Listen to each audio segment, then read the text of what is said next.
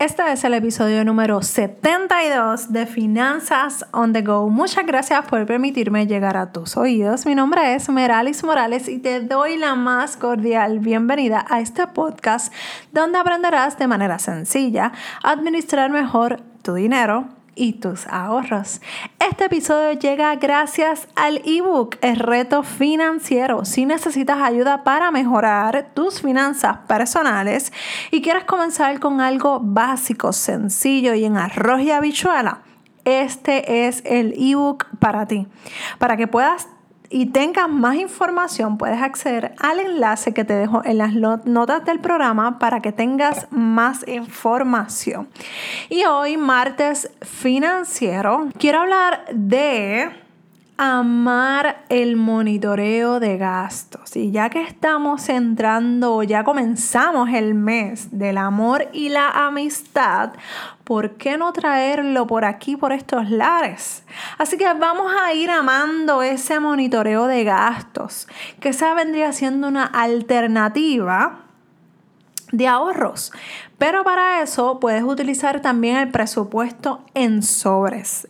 Te voy a decir algo. Quiero compartir esta información porque la realidad es que está el monitoreo de gasto, una vez tú lo ames, te va a dar tanta y tanta información que te vas a enamorar y no vas a querer dejarlo ir. Y eso es uno de los grandes problemas que se enfrentan las personas al momento de querer organizar sus finanzas personales.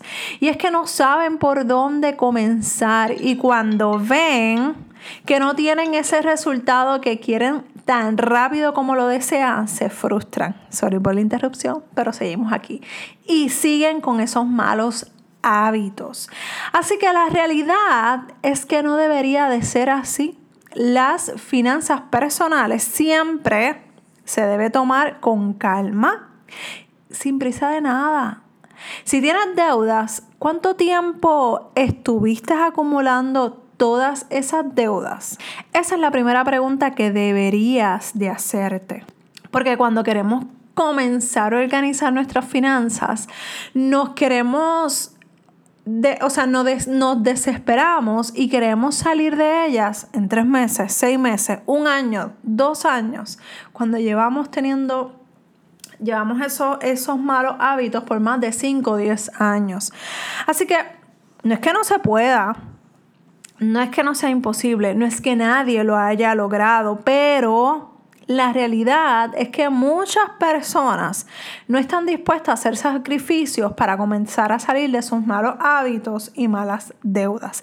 Así que si hoy tú quieres decidir te topaste conmigo por primera vez y ya venías sintiendo algo extraño dentro de ti cada vez que veías tus cuentas de banco, tus tarjetas de crédito, tus préstamos, pues mira, hoy es el día perfecto para que comiences a dejar esos malos hábitos y esas malas deudas.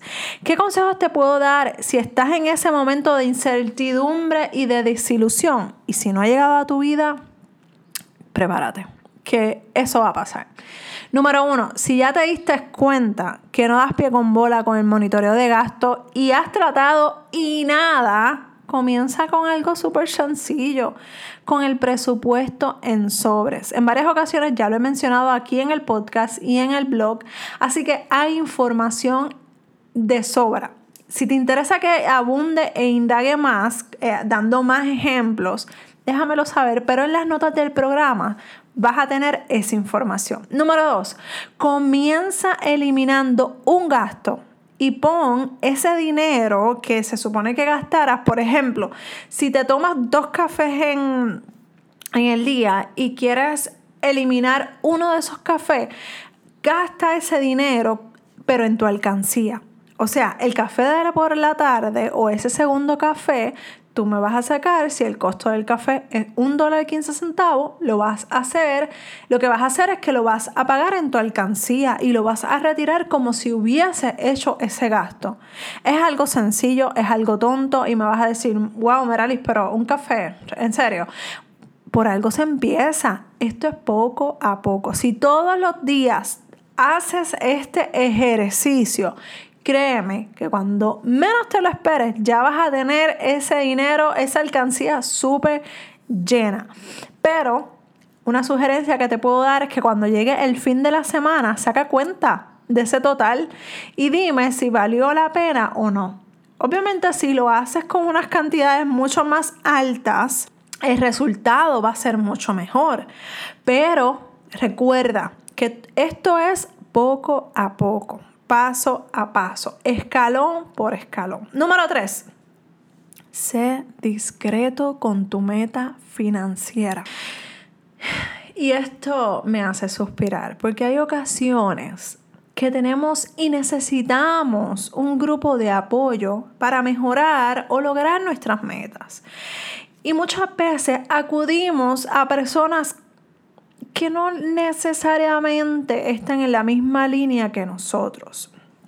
Sin embargo, cuando tratamos de dinero, hay veces que tenemos que abstenernos de contar con lo que, con lo que queremos hacer. Muchas veces, y, yo he visto muchos posts eh, a través de las redes sociales que dice que cuando vas a comprar una casa, cállate la boca, que cuando vayas a comprar un carro, cállate la boca, que cuando vayas a hacer un viaje, cállate la boca. Pues así mismo pasa en las metas financieras. No le digas a nadie que estás teniendo esa conciencia con tu dinero o estás en plan de ahorro porque rápido van a comenzar a darte eh, mensajes negativos o para que parezcan positivos, pero al final son estrategias para alejarte de lo que tú quieres hacer. Y eso no tiene nada que ver ni contigo ni con la persona. Recuerda que estamos acostumbrados a llevar o estamos enseñados a tener unas malas finanzas, unos malos hábitos, porque si desde pequeño no tuviste una buena enseñanza financiera, ¿qué te hace creer que hoy, siendo adulto, si no tomaste el control en ese momento o desarrollaste unas habilidades, ¿qué te hace creer que lo que estás haciendo con tu dinero está correcto? Así que vamos a analizar con quiénes estamos hablando, con quiénes nos estamos desenvolviendo, quiénes son esas personas que nos están dando consejos que realmente nos esté alejando de nuestra meta o de lo que nosotros queremos lograr. Y básicamente eso es todo por hoy. Pero si necesitas ayuda con tus finanzas personales, recuerda que estoy aquí para ayudarte. Escríbeme a dudas.meiralismorales.com. También quiero agradecerte por esas cinco estrellas que estaré recibiendo de tu parte. Eso me ayudará a seguir llevando este tema tan y tan importante a más personas, cambiando la vida financiera una persona a la vez. Un abrazo desde Puerto Rico y nos escuchamos en el próximo episodio de Finanzas on the Go. Bye.